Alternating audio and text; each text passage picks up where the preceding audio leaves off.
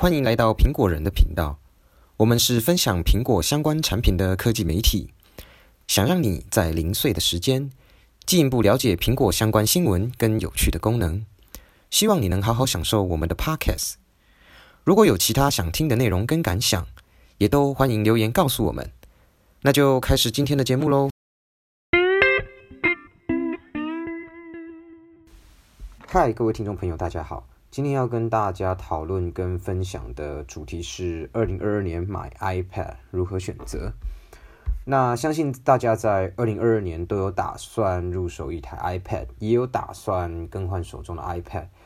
那但是 iPad Pro、iPad Air、iPad Mini 以及 iPad 这四款该如何做选择呢？呃，今天就要跟各位听众朋友从规格、用途啊、适合族群等等的面向来帮大家分析。那比较在二零二二年想要买 iPad 要怎么选择才能最符合自己？首先，我们来比较 iPad Pro、iPad Air、iPad Mini 以及 iPad 这四款在容量、大小、镜头、销售价格上的不同。首先，在容量上呢，iPad Pro 它分别有一百二十八、五二六及五百一十二 GB，那也包含了一 TB 跟二 TB 的容量。那在 iPad Air、iPad Mini 及 iPad 部分，分别有两个规格，第一个规格是六十四 GB，第二个规格是两百五十六 GB。那接下来是有关大小的部分。呃，iPad Pro 它有两个尺寸可以选做选择，第一个是十二点九寸，第二个是十一寸。那在 iPad Air 的部分呢，会是十点九寸；iPad Mini 是八点三寸；iPad 是十点二寸。那在镜头的部分，呃，iPad Pro 它的主镜头分别是一千两百万的广角以及一千万的超广角，呃，前镜头呢是一千两百万的超广角。在 iPad Air 的部分，它的主镜头是一千两百万，它的前镜头是七百万。iPad Mini 呢，它的主镜头也是一千两百万，但是它的前镜头是一千两百万。在 iPad 部分，它的主镜头是八百万，前镜头是一千两百万。在价格的部分呢，分别有 WiFi 版跟五 G LTE 版。那首先我们来比较 WiFi 版的部分好了。WiFi 版的部分呢，我们拿两百五十六 GB 为基础当做比较。呃，iPad Pro 十二点九寸的售价在二两百五十六 GB，售价是三万八千块。呃，在 iPad Pro 十一寸呢，则是两万八千。在 iPad Air 是两万三千九，iPad Mini 呢是一万九千四，iPad 呢是一万五。那在五 G LTE 版的部分呢，我们同样也拿两百五十六 GB 来做比较。在 iPad Pro 的十二点九寸的售价是四万三千，iPad Pro 的十一寸是三万三千，iPad Air 呢则是两万八千两百，iPad Mini 是两万三千九百，iPad 呢是一万九。那接下来呢，要替大家介绍各款 iPad 的特性跟各款 iPad 优缺点所适用的族群，提供给要购买二零二二年的 iPad 的人一个参考。首先呢，是有关 iPad Pro 的部分。呃，在二零二一年春季发表会推出的 iPad Pro，它搭载了当时最厉害的 M1 晶片。那其实可以说就是在发表会上的一大亮点。那这个 M1 晶片呢，它具有八核心的 CPU 跟八核心的 GPU，在处理资料或者说影像处理上都可以非常的顺畅。那此外，呃，iPad Pro 也是唯一一款使用 Thunderbolt 型号。那它可以达到所谓的四十 Gbps 的传输速度。那对于有档案高速传输需求人来说，在工作上可以节省不少时间。那假设你没有预算上限的话，即便只是拿来看 YouTube，想买 iPad Pro 也没有关系。但是如果你真的有预算考量，那会建议是工作上、职业发展上有需要的话再购买。因为 iPad Pro 的价格真的比较高一点，那工作者买来以后可能会是生产工具，那当然没有无所谓啦。但如果只是呃，比如说爱奇艺啦、YouTube 啊等等这些播放器的话，其实会建议考虑下面的其他款的 iPad。那另外啦，iPad Pro 它搭配有 LiDAR 的传感器，所以在距离量测、呃低光源环境的侦测上，它的准确度相对来说比较高。那对于日后的 AR、VR 的发展也可以搭配利用。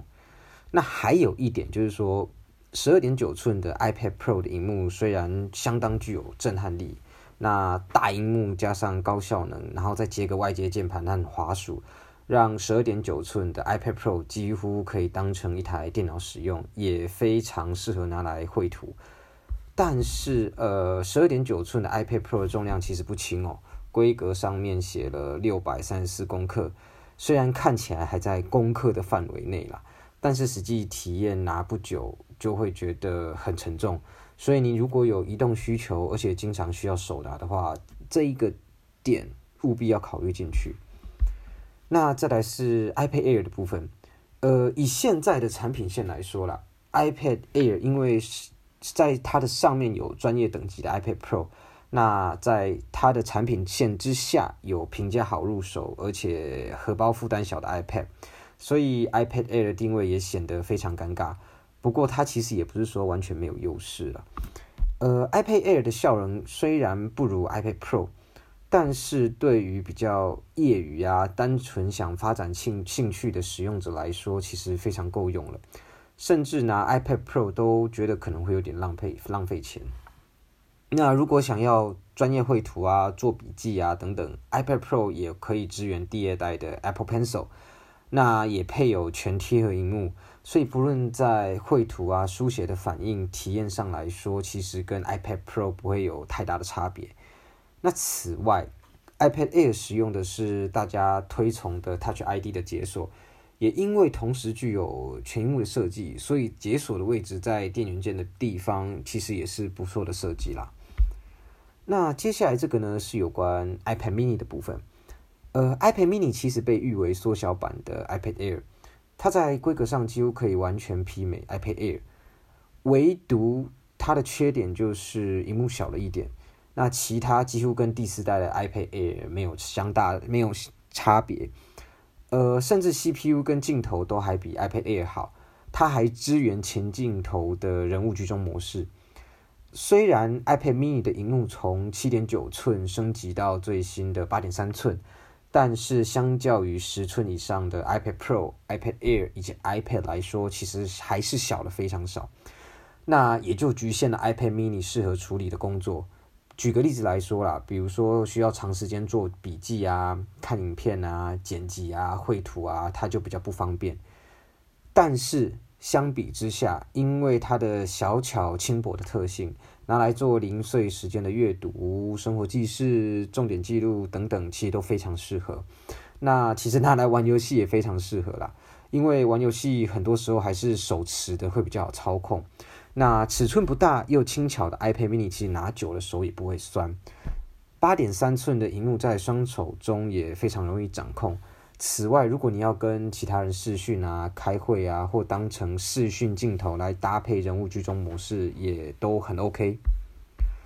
最后一个是有关 iPad 部分，第九代的 iPad 是整体而言 CP 值最高，或是说次高的一款 iPad 产品。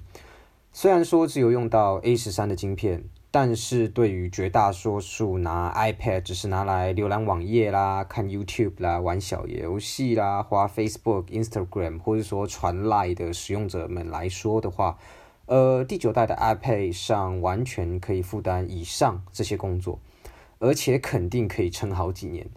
另外价格又亲民，只要一万零五百就可以入手。如果有机会用教育家购入的话，甚至不用到一万块。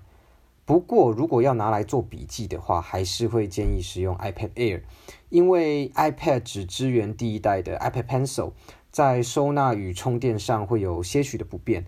那再加上 iPad 并非使用全贴合荧幕，那在写字啊、绘图的同时，会觉得笔与荧幕之间的隔了一层空气。